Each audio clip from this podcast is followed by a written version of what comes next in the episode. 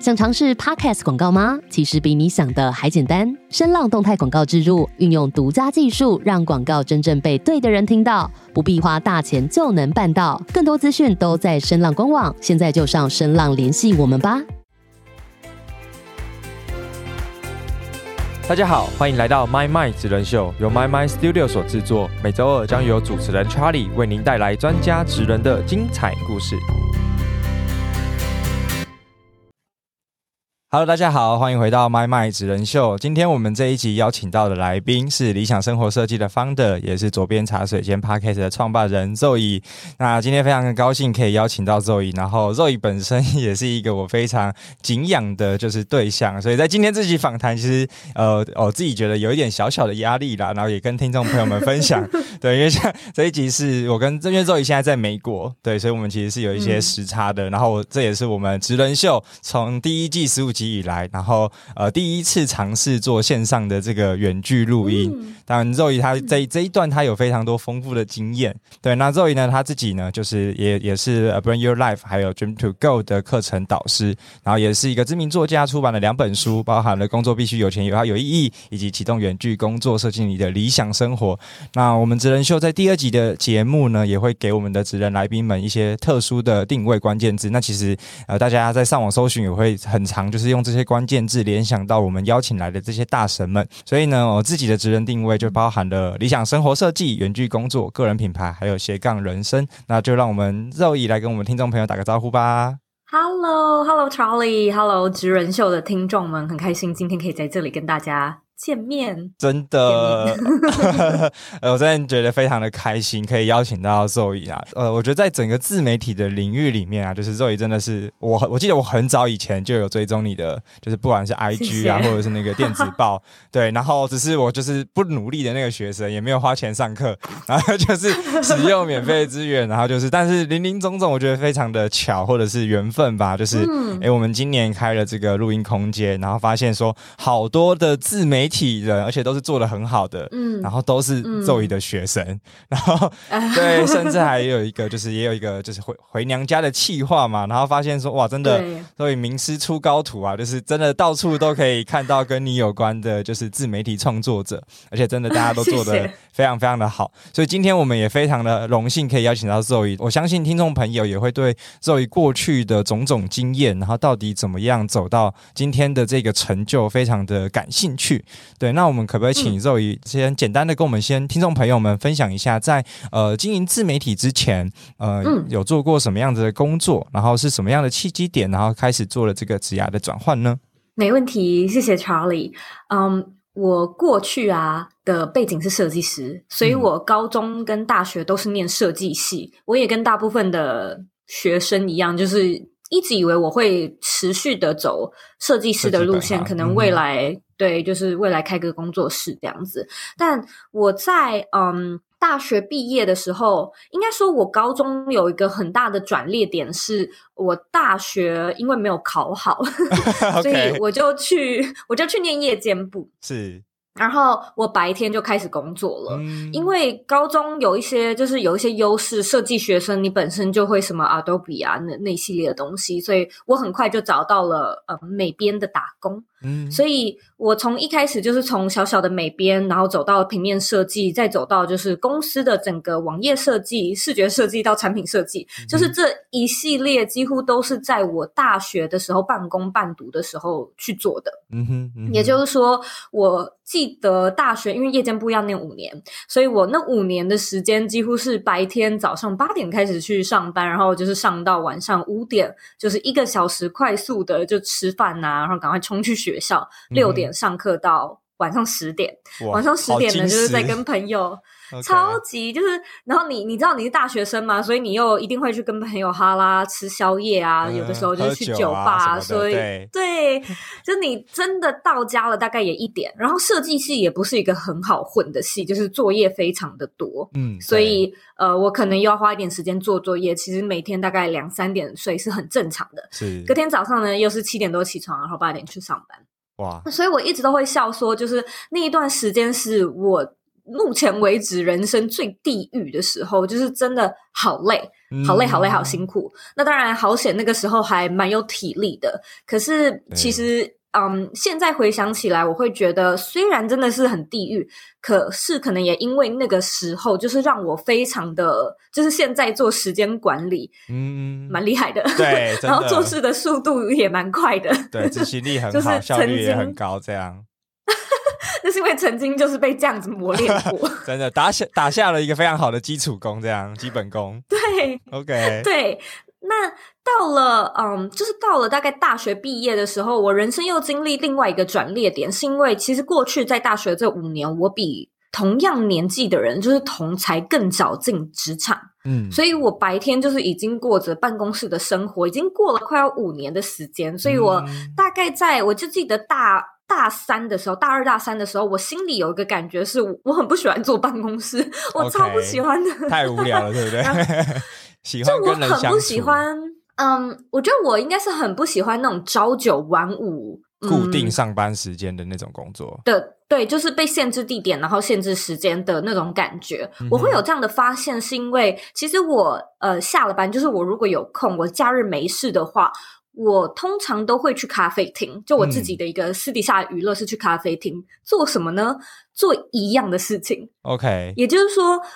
我发现我并不讨厌我的工作内容本身，因为如果你讨厌的话，我就不会就是私底下假日去咖啡厅，然后做一样的设计啊，然后写写文案啊，或者是做做自己的网站。如果你讨厌，你就不会做嘛。对，所以我就发现不是工作，就是。出问题的不是工作，是工作的性质、工作的一些特质。因为你知道，在那个时间，就是我就是那种会很常想借口啊，什么生病啊，要干嘛的，然后很想要请假，经常会装病请假，不想去上班。是，所以我心里面就开始冒出一个念头：，是我有没有办法自己呃接案？嗯哼，因为在那个时间点，呃，我们还没有所谓的远距工作，对，然后也没有就是。我那时候知道的就只有自由接案，也就是 SOHO 族，就是 freelance 的这样的一个概念，所以我又去做了 freelance 一段时间，就也真的是觉得啊，真的适合我诶就是我还蛮可以把我的时间跟工作都规划的蛮好的。那到了那个时候呢，我心里也觉得说，嗯，我应该大学毕业之后，我就不想要。继续进一般职场，就是我我开始蛮确定的，我想要有这种比较地点自由的工作形式，所以我就开始找工作。那你知道找一找，你会发现呢？嗯，我记得那个时候是二零一五、二零一六年吧，要找到一个能够很稳定的远距工作，超级无敌困难，很不容易耶。对，很早期的时候，对，就是就没有就没有这个机会。可是我就觉得说，嗯。我相信，因为我开始接触一些国外的资讯，我就觉得一定是有，不可能没有，所以我开始锁定方向。那我锁定的是台湾的新创权跟外商，对外商的公司，因为我觉得这种比较有机会，就是我比较有机会做一个全职的远距工作者。所谓全职，就是我领薪水，我也一样是领月薪，对，就是我就不必去担心那个像接案的时候，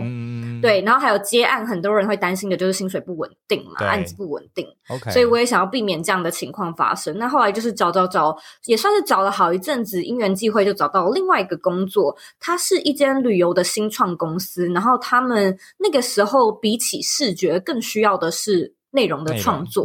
对。那因为我一直都有在接触视觉嘛，所以我觉得内容一直都是视觉的一个部分啦。就是看你内容要怎么呈现，然后视觉是一种包装跟加成的方式嘛。所以。那个时候我就是看说，哎，虽然我不是内容本科出身，就我也没有做过媒体业，可是好有趣哦，我好感兴趣，所以后来我就进到那间旅游的新创公司做了一年。那我那个时候算是我人生第一次的转职，就是从视觉进到旅游编辑，做他们的内容写手。我也是在那个时候就开始接触所谓的社群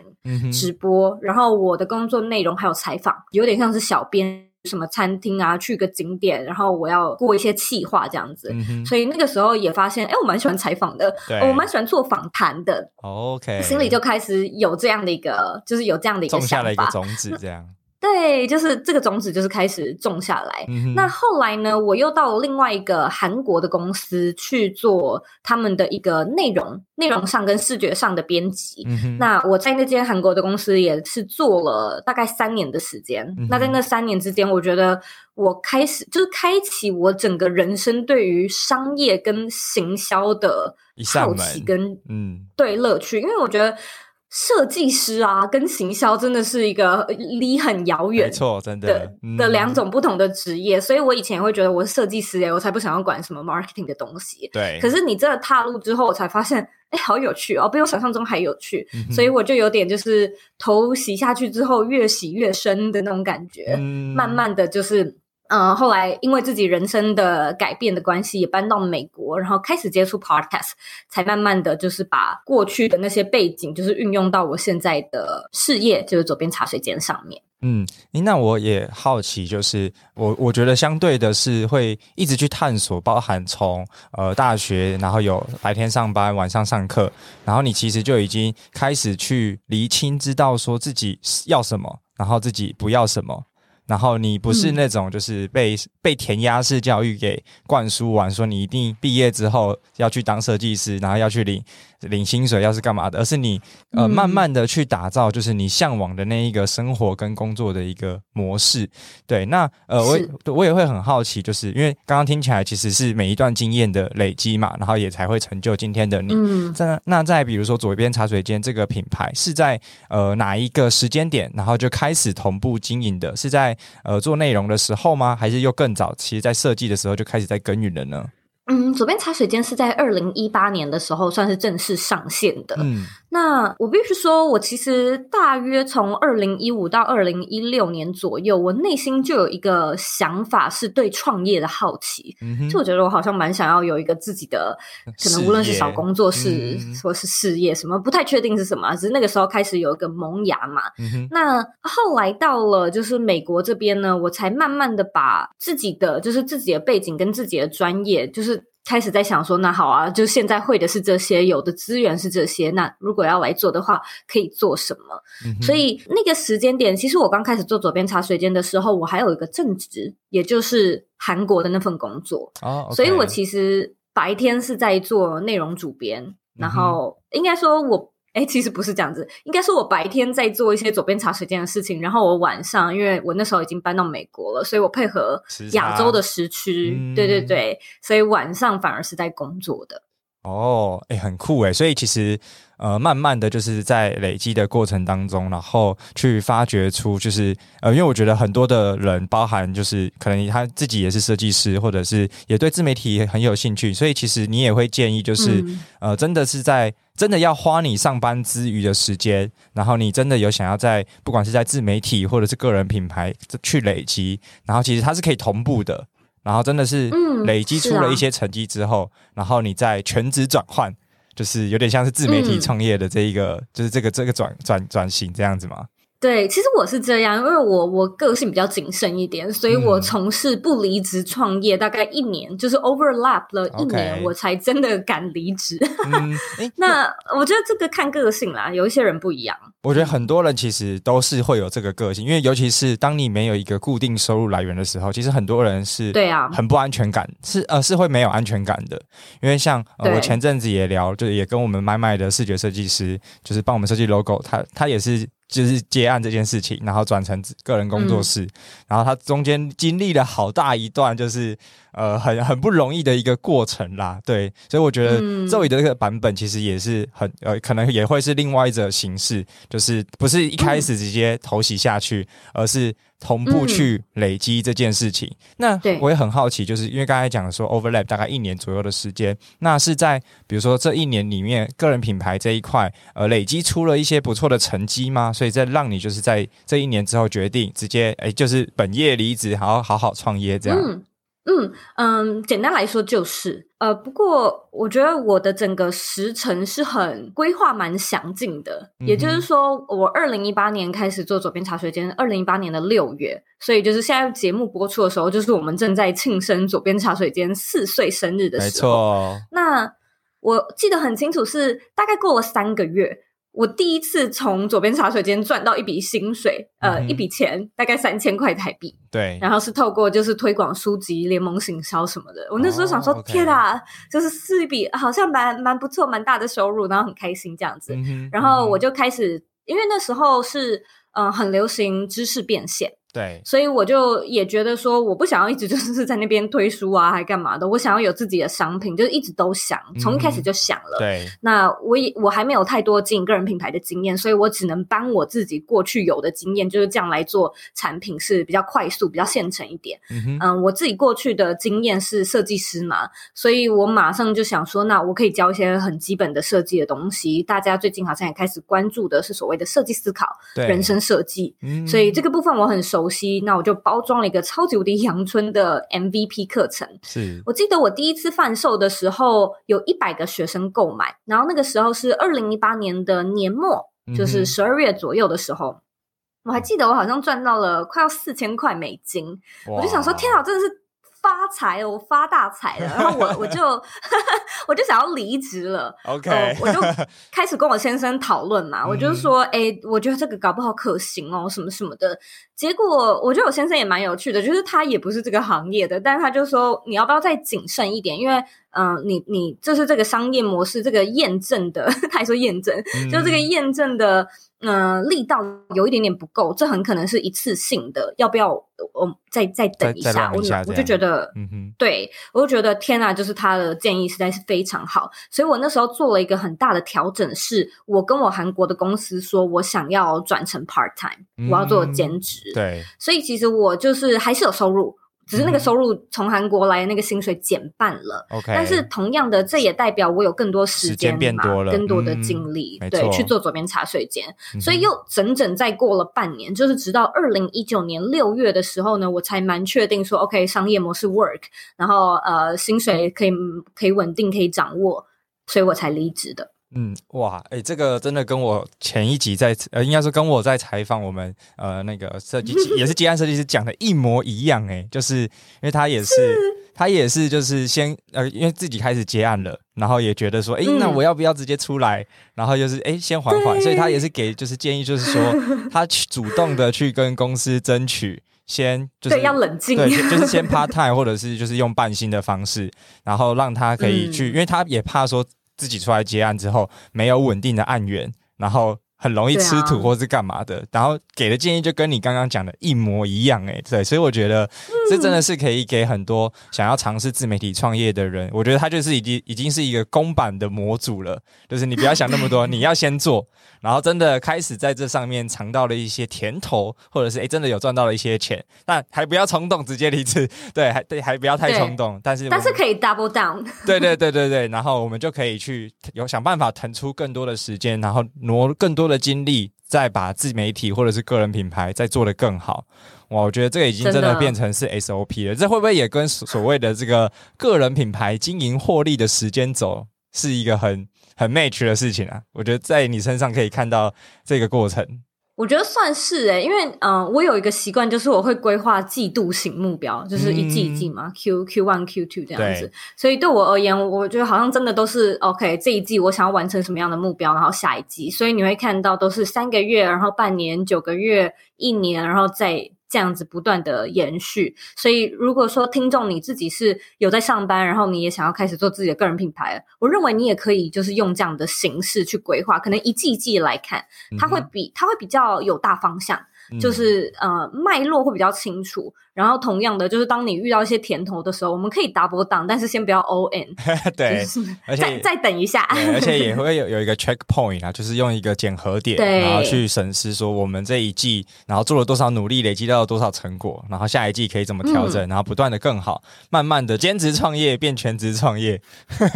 对对，哎，那没错，对我也很好奇，就是因为像 Zoe 本身是所谓的这个。嗯，理想生活设计的创办人嘛，那其实呃，这也会，我觉得这会跟你在追求个人品牌，还有想要传递的愿景很有直接的关系。那也可不可以跟听众朋友分享什么是理想生活设计？因为我觉得这是一个很酷炫的名词，然后很高大上，很屌，所以我超想超级有超级好奇，对。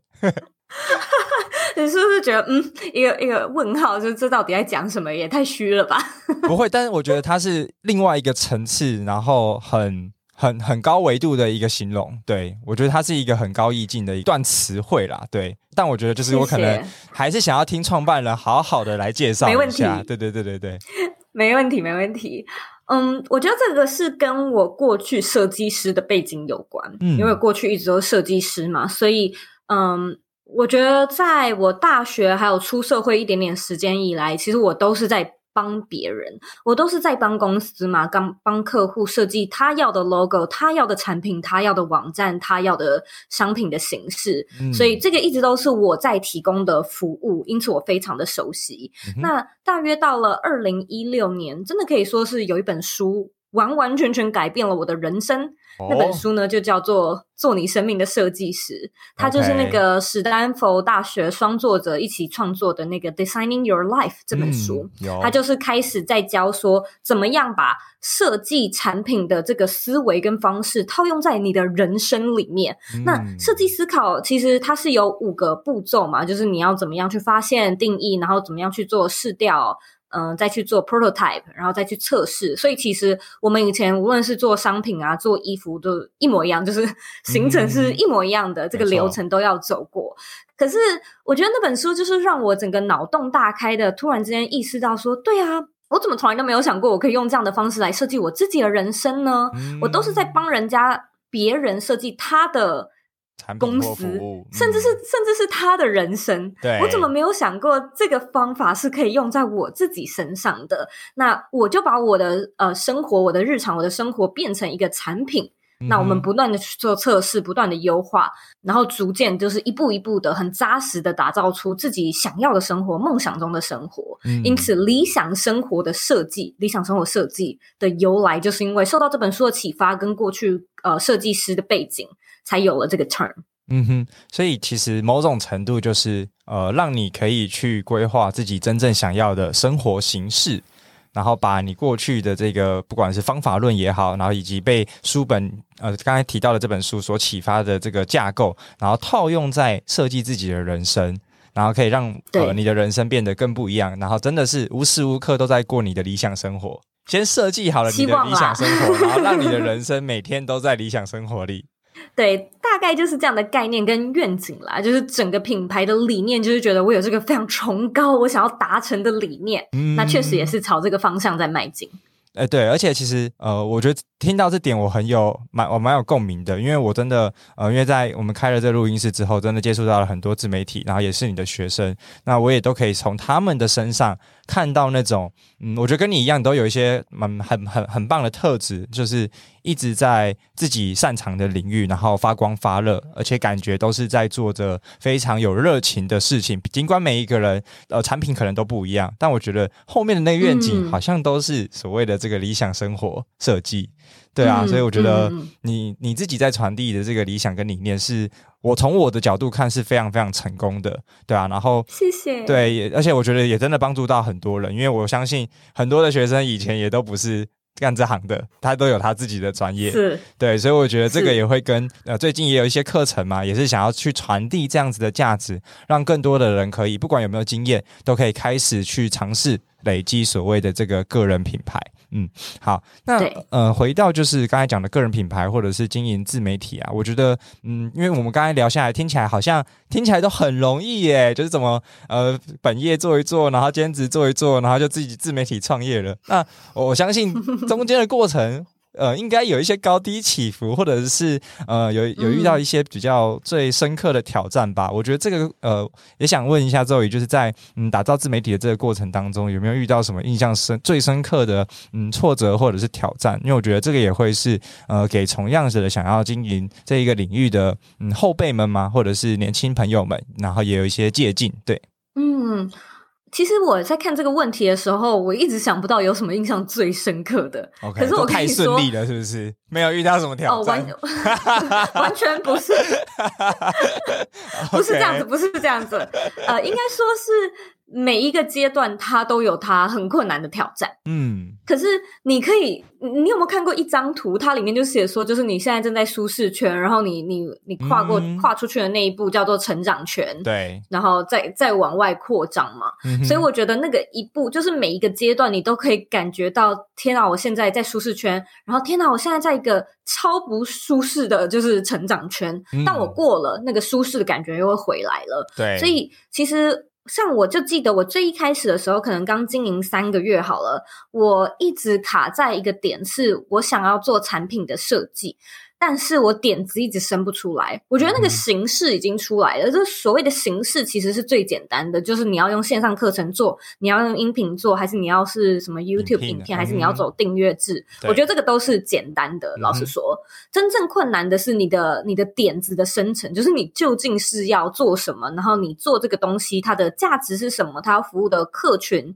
是哪一群，然后这个客户所谓的 before 跟 after，就是他使用完这个商品或这个。服务上完你的这堂课，他究竟能够获得的收获是什么？以及你能不能够 deliver？我觉得这个超难的。然后我就记得我在这个过程中卡超久。然后我后来当然有很多很多方式嘛，像是我是有请教很多的前辈，就是我自己有在嗯这个领域，无论是私底下还是线上，可能都会问很多人就是这相关的问题。然后自己也有去上课什么的。那你会发现，就是透过从原本超级无敌迷惘、不熟悉，你就是一步一步的去寻找解方，可能是看书，可能是找人讨论，可能是就是自己自己想什么样其他的办法等等之类的，你会越来越就是那那那那个。浓浓的雾会渐渐的消散，然后你会越看越清楚。对，可是一定是你要继续往前走，你唯有往前走，你才可以越看越清楚，就是就是雾才会散。如果你一直停留在原地，什么都没有做的话，你就会觉得什么都看不清。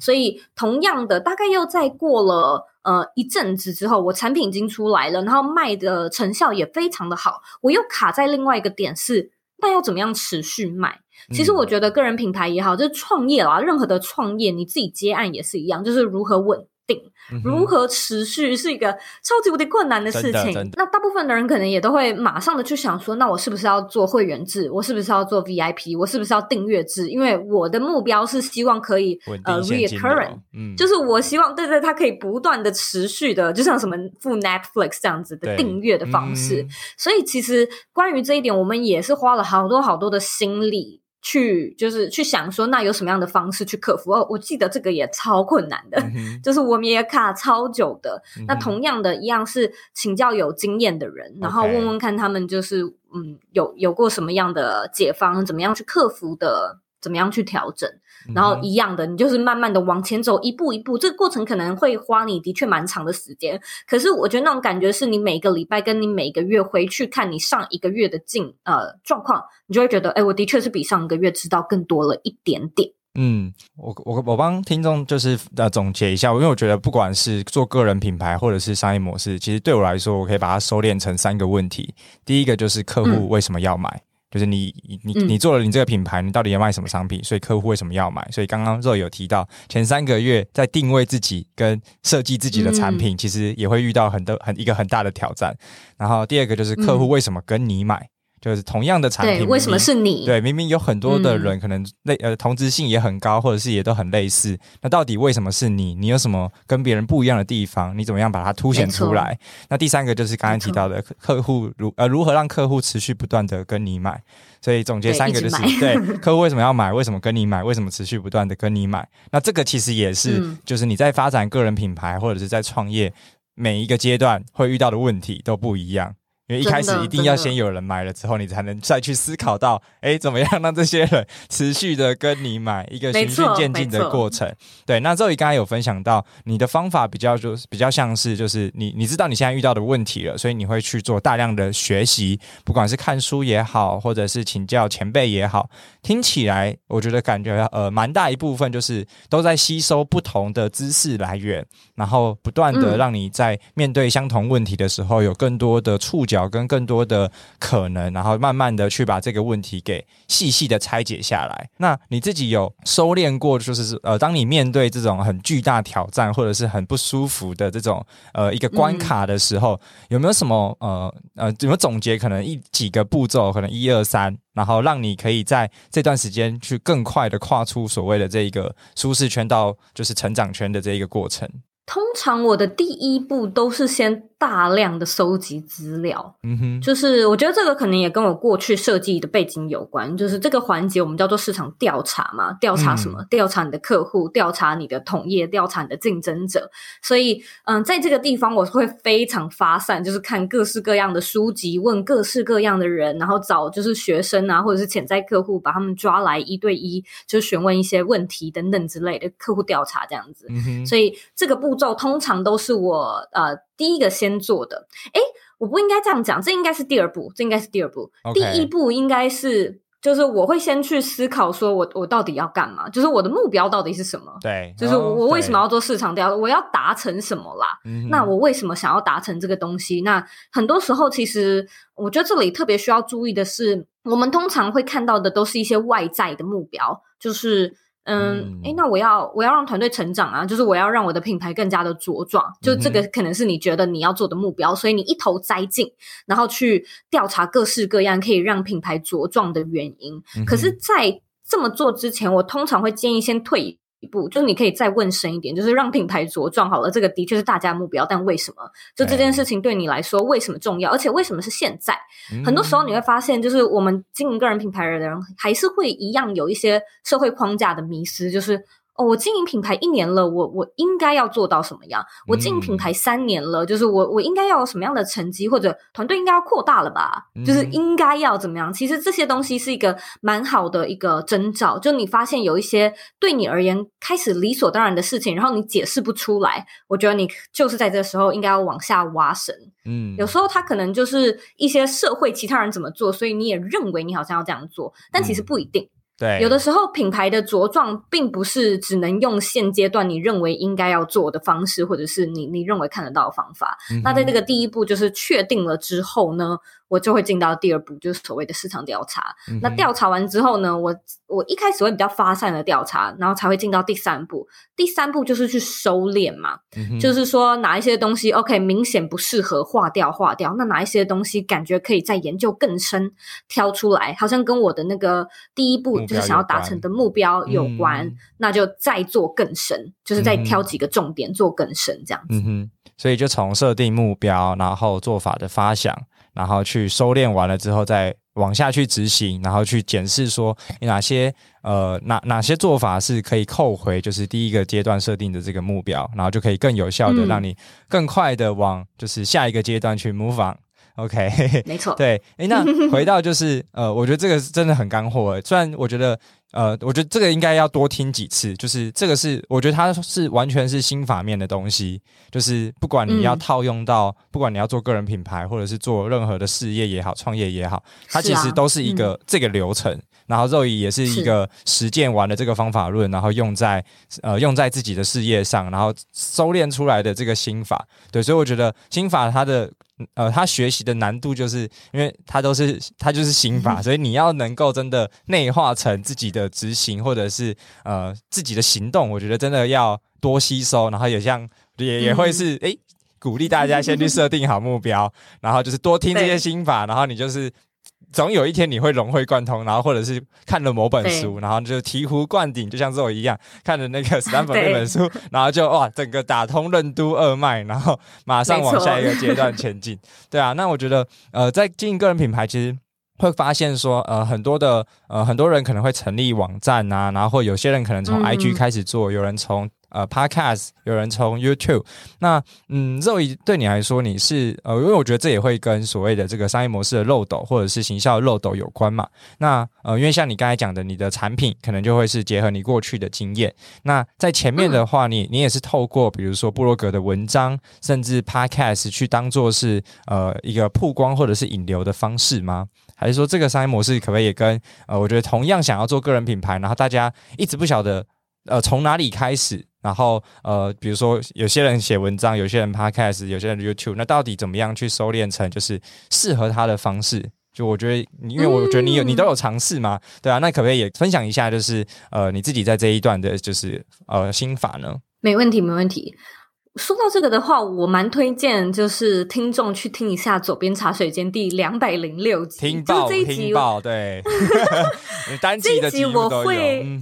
对，就是因为在那一集里面我会讲到行销漏斗。嗯，所以我有一一的分析，就是我每一层是什么，以及你每一层要做什么。那这太长了，所以我今天就先讲简单的三个好了。因为漏斗的最基本三个，第一个就是最大的那个部分是曝光嘛。对，第一层就是顶层，顶层曝光层，曝光层其实最重要的就是大家从哪里知道你，知道你的存在。对，其实我觉得很多时候，因为我有很多学生，然后很多学生可能会来问我说：“嗯，为什么我的内容做不好？呃，是做不好吗？哪里需要调整？怎么流量一直起不来？”可是我认为，通常呢。都不是你的内容做不好，就是大家都很用心，就是把什么节目做好，或者是文章其实是写的非常的精致，内容很深。对，那为什么没人看？其实就是行销做的不够多。也就是说，并不是你的内容不好，而是。观众们单纯的不知道你存在，对，就这样，对，就这样而已。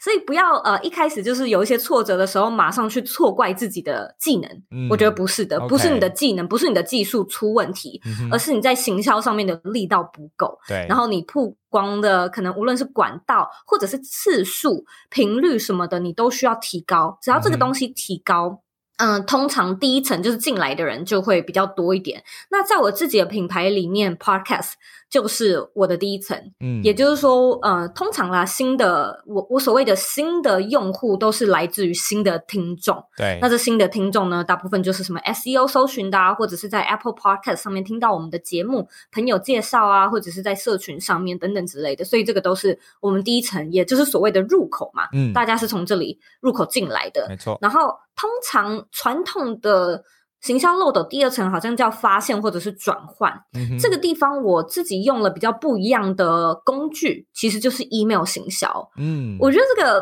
非常非常的有趣，就是也跟听众透露一下，我们是在六月一号到六月二十二号，对。对，呃，在二零二二年，就是我们有举办一个特别的线上讲座，免费的。然后他就是在教怎么样利用 email 行销，去让你的个人品牌的获利模式稳定一点。然后还有一些我自己的行销心法跟策略，会有这样的开始，是因为我大概是在呃那间旅游公司，就是好几年前，对，呃，做旅游公司跟那个韩国公司的时候呢，我就开始接触 social media 嘛。那那个时候我什么都不了。了解，我就有主管带我，然后我们就有去认识什么叫做触及率，什么叫做演算法，就那些东西对当时的我来说都超级无敌陌生。可是我心里面就有一个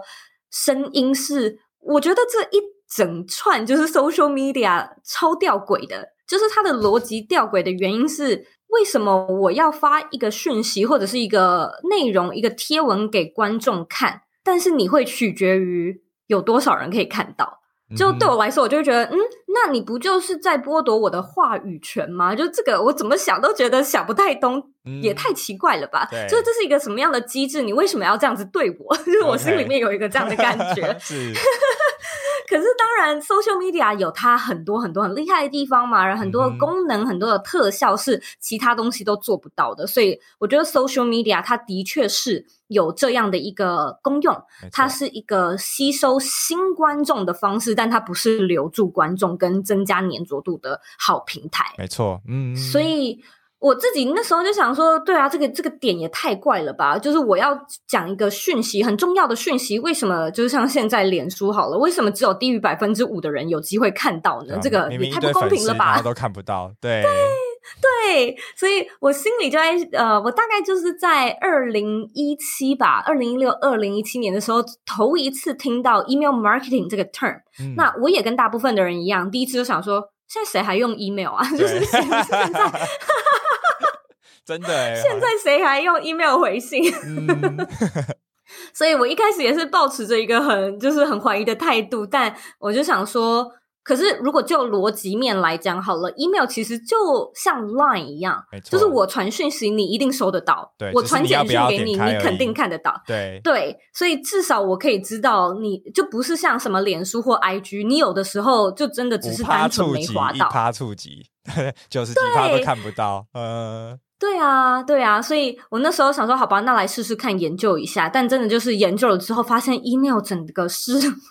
我的一个大战场，就是嗯，对，它就变成我的一个主战场，因为它实在是太有效了。那最主要的就是我刚才说到的所谓的触及率。那 email 还有很多很多的特质，包含它的私密性，包含它的克制化的。嗯，比较专属的那种感觉，其实都可以提升所谓的信任感跟粘着度。那我觉得这个其实一直都是社群很想做，但很吃力的事情，也不是说做不到，只是很吃力。所以我觉得后续我自己有蛮多蛮多的心得，都是在 email 上面，是呃，因为有 email 的加成。然后可能有一些东西，你背后技术层面的东西去了解，我就发现说，哦，其实稳定获利，或者是让自己的商业模式健全是做得到的。所以回到你刚才说到那个行销漏斗中间这一层发现跟转换，我基本上都是用 email 在跟我的观众沟通，包含我可能会提供一些免费的内容，或者是我会做，就是我同样的每周一我都会寄。对呀，或者是一些东西，对，告诉我的听众说，哎，我们的节目又上线了。其实老实说好了，就是如果听众很爱听，他自己在 Spotify 上面他自己点开来也可以，就是我并不需要特别做这这个动作。可是我觉得就是因为做这个动作，然后我可以有机会分享一些幕后的东西，像是我其实很常在 email 里面讲一些我不会在其他地方 social media 上面都不会分享的东西，像我近期在忙些什么，我在看什么书。或者是就是这个节目幕后跟可能来宾查理后面有什么有趣的东西，都走在 email 里面分享，所以 email 它就变得不一样。嗯，所以大家开信的几率就高，大家就会好奇，所以那就代表当你有东西是真的蛮重要的讯息，例如说课程上线或者是一个新产品上线的讯息，你的转换率就会高。所以我们就会来到漏斗的最后一层，就是转换嘛。那这个其实都是因为就是你上面那个漏斗的那些人，就。你你你至少也要留的够多，你最后才转换才会高。嗯，没错，我觉得这个真的很很关键呢。就是尤其是像刚刚 email 行销，其实你等于变相的养了一群铁粉，或者是你给他们一个后花园来看你的就是小秘密。对，然后我觉得 就是他有一个就是很，就像刚才讲到一个重点，就是强化信任这件事情。因为其实当他们开信，或者是当他们在阅读，其实你就已经在让他们，你就已经成交他们了。就是你让他们花时间在你的内容上面，因为我觉得他就是一步一步。一步一步累积下来的，所以我觉得今天因为呃我们节目访谈的关系，所以只有简单的提到，所以我觉得听众朋友，这因为光我听到这里，我都绝对要去上热语的这个刚刚提到的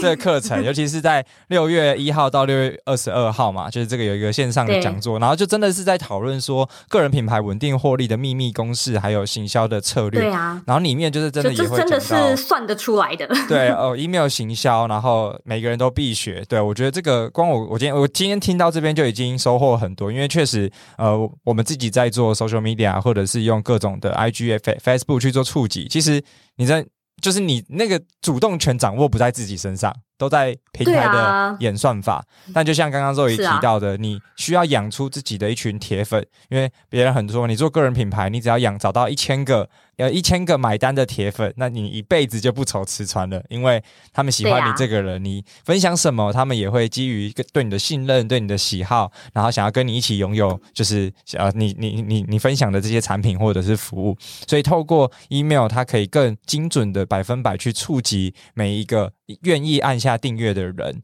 那再来就是再去提升所谓的这个开信率。那我相信在肉姨的这个线上讲座会讲的更详细，我就不要在关公面前耍大刀了，对对对对对，不会不会，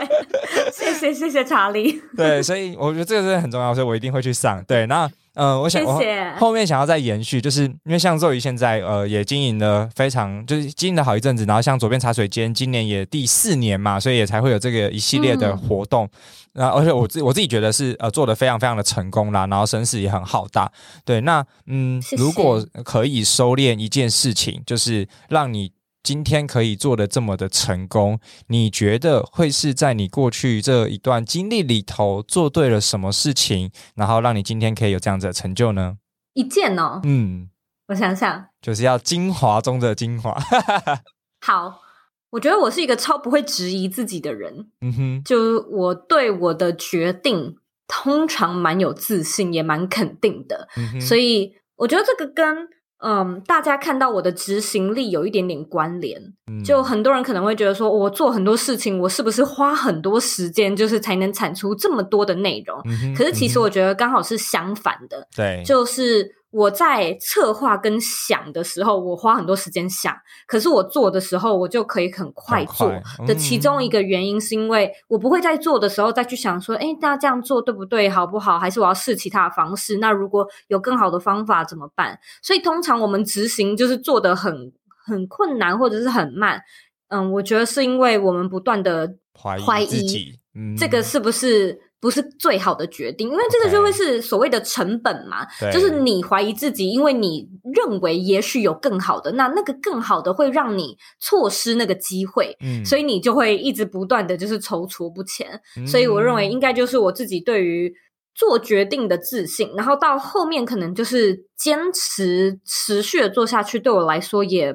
算轻松，算算算容易。嗯，嗯所以我嗯好像就是会花很多时间想，那真的要做的话，我们就是无脑的执行，就把它做出来就好了。所以其实我就是一系列的用这样的方式想，花很多时间想，想了那就做，想完就做，想完就做，嗯然后就持续的坚持下去。我觉得，呃，刚刚我就提到这一点，嗯，我自己其实蛮有感觉的，因为我我我自己就会是去质疑我现在在做的事情有没有更好的方法。嗯对，那嗯，我觉得会跟周怡刚刚的讲的这个关键点，确实我自己有一些被有有被打到一点点，就是因为当你呃做了之后，然后你发现，诶，是不是还有更好啊，或者是等等之类的，变成是说你想要尝试更好的方法，那变成你原本可能继续做下去就马上就有成效的，但因为你又停下来想，然后反而那个成效的、呃结果出现的日子又被你。拖延到之后了，对，所以我觉得、嗯是的呃、分享的这个点，其实我觉得很棒，就是呃，当你就是认真下了决定之后，你就是要对自己的不要再怀疑自己有的决定。自信，对。对，那没错。我觉得这个也可，我觉得就是包含我自己，可能就会想要延伸问，那嗯，肉宇在下决定之前，比如说你刚才会说花了比较多时间去想，那你会怎么样去思考，就是去呃。决呃去去做下决定呢？就是比如说你在做决定之前，你会用什么样子的架构或者是框架去思考？就是你到底要怎么做这个决定呢？我觉得通常让我做决策的元素有两个，参考的元素有两个。第一个就是我自己的感觉，嗯我怎么我的直觉，就是我想做吗？我想怎么做，嗯这是第一种。然后第二种就是外界了，所以我可能会是一样的找人聊聊，上网查资料，看看其他人是怎么做的。然后，嗯、我觉得我先生也是一个蛮好的 inspiration 跟资源，因为他不是做我这一行的，嗯所以他可以看得出一些就是呃门外汉，就是那哦种局外人。可能可以给的一些新鲜的视角，嗯他可能会说这个太复杂，我看不太懂不你到底在讲什么。嗯对对对，所以我可能也会加入一些其他人或者是听听看朋友意见的视角，然后当然团队也帮我很大的忙。嗯然后最后做决定的话，大概就是我会综合评估我自己想要怎么做，那有什么样的方式是同样嗯。在我想做的范围之内，我也可以去尝试，然后其他人可能做过也建议的方式，所以嗯。大概是会用这样子综合评估。可是我觉得最后面真的是到那个点，会是刚才查理提到的，真的就是对你自己的决定跟人生负起责任呢、就是你做决定，那你就、嗯。你就承担，就是无论怎么样，你就你就承担一下结果啊，就是承担起来，你会觉得哦，其实也也没有你想象的那么糟，对对对，就嗯就是自信的去做吧。真的，而且，嗯，其实这里我还也想要就是再延伸一个点，就是其实你要的结果，它方法真的是无限种，所以只是你多快速去执行，然后让就是真的对的方法出现，而不是又又一直在去思考说，诶，这个做对不对？然后做了，可能你只花了三十 percent 的力气去做这个这件事情，那你根本没有尽全力，所以你也不知道结果就到底是不是如嗯你预期的。所以我觉得这而个而且永远都有更好的方法，真的是找不到完美的方法。嗯，对，所以其实呃，我觉得这也会是很多，嗯，也很多人提过啊，就是你当下做的选择，其实都是最好的选择，因为那个就是你综合评估过你所有，不管呃周周围的人脉、资源等等也好，你当下做的那个决定，就是因为在那个当下，你的选择就是。就是就是有限嘛，所以你才会做了这个决定。那你就是好好的去把它贯彻执行好。嗯，对啊，所以我觉得好多点其实都都说的很通啦，因为就是都是心法啦。对，今天讲了好多好多的心法。OK，对啊，那嗯，我相信就是听众朋友们也呃，就是听到这里，其实大家都跃跃欲试。那我觉得第一件事情呢，就是赶快去报名肉鱼的那个线上课程。所以在我们的节目资讯栏会有所谓的，就会有那个课程的连接。对，那另外一个我想要问肉鱼的是，就是诶，像你现在就是经营个人品牌啊，还有在个人品牌创业这一块，其实做的非常非常的成功。对，那嗯，我的我当然中间过程当中一定或多或少也有一些挫折嘛。那刚才也有分享，在不同的阶段，然后会有不同的挑战。对，那如果我们今天回看过去啊，就是诶，你觉得有什么事情是你自己在事业刚起步的时候，你就那时候如果可以先知道的话，你可能可以少走一些就是冤枉路的。我觉得这个这个建议其实是想要让就是呃。就是，嗯，刚进来的人，他也会就是有有你的这个中心建议，可以让他少走一些冤枉路的概念，这样。对对对对对。嗯，我有一个算是蛮痛的 lessons，就是没有到超严重，但的确有一点点完美主义。是，我觉得这个的确是，就是。完美就是进步最大的敌人。那当然，我刚才是啊，就是我刚才分享了一些，就是我自己过去设计师有关的背景嘛。我觉得这个的确是我的强项，没错。然后也是我自己的一个优势跟专业。可是也是因为我过去有一点点设计师的背景，所以我对于嗯很多事情都有一些吹毛求疵的无聊小要求，可以这么说。对，所以。嗯，像是什么，我们就说做网站好了。我网站也是自己做的，然后我就也是一个 超级无敌想要把它做的非常漂亮啊，然后想要真的很漂亮啊，对，谢 谢谢谢。但我就记得好像是在。其实我在二零一七年就有一个想要创业的想法了，那我真的是在二零一八年才呃，二零一八年六月才推出，就是因为我有一年的那个前进后退，然后在跳恰恰，对对对对，就是在，就 是一个觉得自己还没有准备好，觉得还不够好，觉得嗯还不够完美，想要文章多写一点，想要网页漂亮一点，然后想要就是事情想的详尽一点，计划周详一点，这各式各样的。所以，其实我我也是，我觉得要是啊，要是我现在回头看，我可以在二零一七年就开始做的话，肯定跟现在的成绩更不一样了嘛。就是有一个多一年的累积。对，那。很多我的学生或者是听众好了，也会觉得我想要有一个什么漂亮的网站，我想要等到我的定位都想好，我想要想到一个很棒很棒的主题或者是节目名称，我再来开始。对，其实这个东西我觉得真的都没有你想象的重要，因为。嗯，在你还没有观众之前，在乎的人真的都只有你而已，就是受影响的也只会有你。我觉得这个所以不用把这件事情想。OK。对啊，所以真的不用花太多时间在这件事情上。我们就是做了，什么事情都可以再改的，真的都没有什么问题。像 Facebook，你看这么大的一个公司，他说要改名也可以改名啊。对。所以很很多你觉得哦不太好吧？其实真的没有什么太大的关系，就先做就对了。哇，真的哎，放下完美主义这件事情，因为我这个我其实很有感觉，因为我自己是处女座，那处女座就是大家会会有那个吹毛求疵的性格在嘛，对，所以我做某些事情其实也会像你刚才讲的，有有经历过那个过程，就会觉得哎，我自己都我我的品管我自己这关过不了，我敢这样放出去，对，让别人来审视我吗？然后就。文章明明写了，但又不敢发，然后就是踌躇不前，踌躇不前，踌躇不前。对我完全可以理解，这个真的是因为我觉得有的时候完美主义它是一个自我保护机制，就是你没有办法去接受人家看到你没有那么好的一面。嗯，所以那个其实真的是为你自己而已，不是为你的观众。就你都会觉得，那这样观众看起来会不会觉得怎么样怎么样，或者是怎么样？可是其实那都是保护自己的方式。讲白了就是爱面子了。对。OK，但我觉得对这个这个这个这个建议真的很受用，就是真的，尤其像我自己做 Podcast 也是，我一开始真的没有想太多，就但我觉得就是我既然都开了这个空间，我一定要成为 Podcaster，我一定要做节目，所以包含我们现在就是做到现在，其实也收到了很多的反馈。那我也没有去想说我节目定位要怎么样，反正我就是邀我邀朋友来聊天，然后做着做着就开始开始有一些心得了，我才去真的思考，像第这次的第二季，然后我也有更多想要去让节目更好的地方，我才真的诶又花了更多的时间，包含现在也是我自己弄仿纲，不然以前仿纲都是制作人弄好，我 我负我出我负责出一张嘴就好，对，所以呃就是真的做了之后，你就会呃想要让它更好，你才会又又投入更多的时间跟精力，然后我觉得它就会变成是一个正循环，对啊，这个也是我自己在做 p a r k e 这件事这件事情上面很有感触，对吧？非常非常的对，没错，很受用的建议啦，对啊，那。一样就是，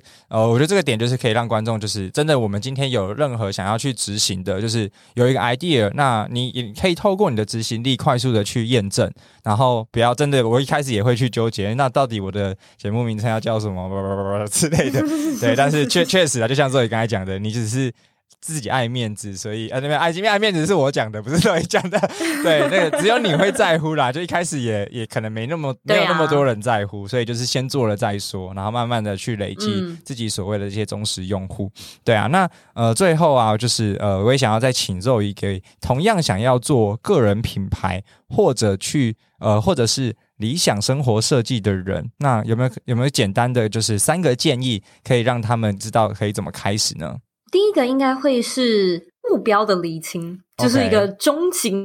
愿景的厘清，因为其实我觉得很多人他开始来做个人品牌，是因为现在时下的一个潮流。哦，对，大家都在做，我好像也要做。大家都用 Clubhouse，我好像也要来用一下，这样子对的这种感觉。所以，嗯，我们可我们先去厘清，因为每一个人的理想生活都不太一样嘛。那我觉得我会把理想生活设计跟个人品牌绑在一起，是因为个人品牌它是工具，个人品牌是一个达成理想生活。我个人觉得超级棒，就是超好的一个、超适合的一个工具。嗯，但达成理想生活只能做个人品牌吗？只能创业吗？嗯，不一定。嗯，真的不一定。每个人理想生活都不一样。对对，没错。所以其实，如果说先去厘清自己的理想生活，跟所谓的就是理想的一个你生活的样态，这件事情很重要，因为它会让你知道你有多少选项，而不是只有好现在好像比较流行 podcast，那我就来做。嗯，所以我觉得第一点是厘清目标，它可以让你开拓选项。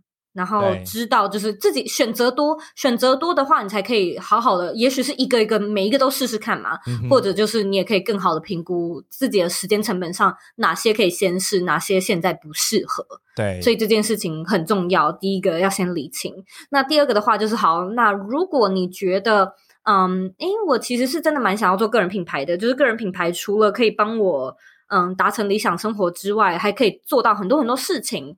我会认为第二件要确定的就是，我们尽量不要让个人品牌的目的是只为了赚钱。嗯，因为我觉得，如果你很多人来做个人品牌，是觉得说，哦，我想要打造被动收入，我想要找一点财富自由。我觉得这个有机会，但它不应该是你的主要目标。对的原因是因为个人品牌它是一个你人生的修炼跟专业技能累积的一种方式。没错，嗯，对。所以它需要时间。那如你如果现在缺钱呐，或者是就是希望可以，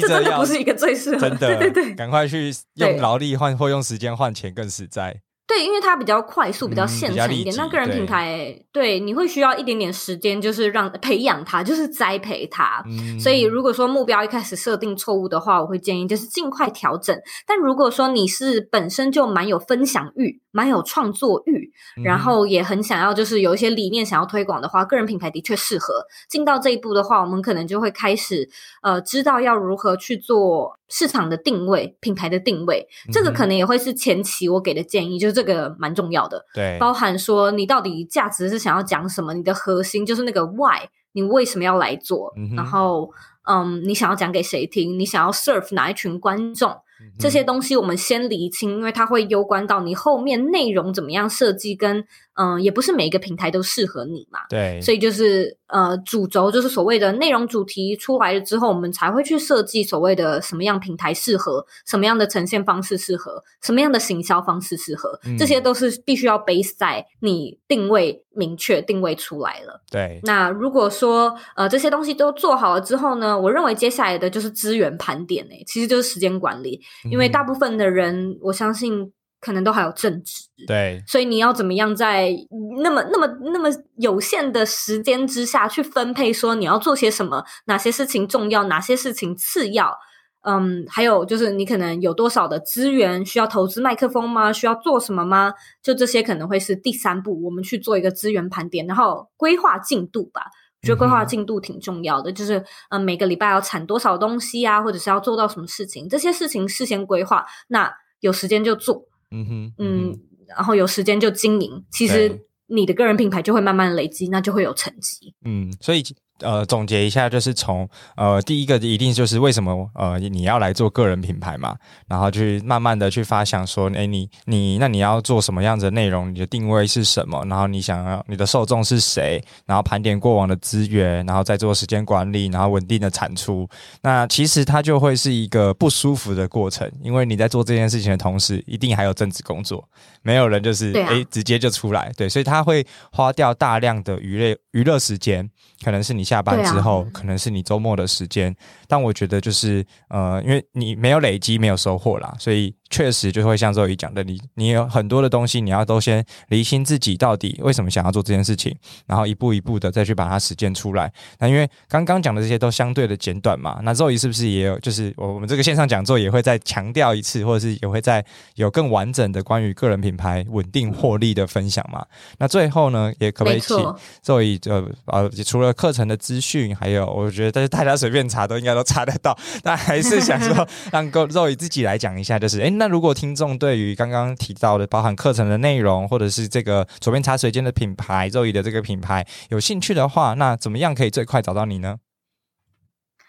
最快找到我的话，可以直接在网址上输入 z o e y k 点 c o，这个是我的网站。那网站里面就是有各式各样的资源。那刚才查理一直提到的，嗯，就是到六月二十二号的免费线上讲座呢，你可以直接在网址上输入 z o e y k 点 c o，然后帮忙打一个斜线，你后面打 b y l m i n i，其实那个就是我们的报名的注册页面，里面也有更详细的就是这堂课。会讲什么内容，会学到什么东西，都可以在上面查到。对，那也可以，也可以搜寻，比如说左边茶水间，或者是左一座椅，你就网络上就查不完了。就我那时候前面在做做做功课的时候，就已经哇，满满的就是几十页的那个 Google 都。就没办法读完啦，所以就 对对对对对所以就是代表说 Zoe 在这个领域真的是做的非常非常的成功。那今天就是呃，职人秀也非常的荣幸，可以透过远距的方式，然后访问远在美国的 Zoe，然后也是一大早起床，然后也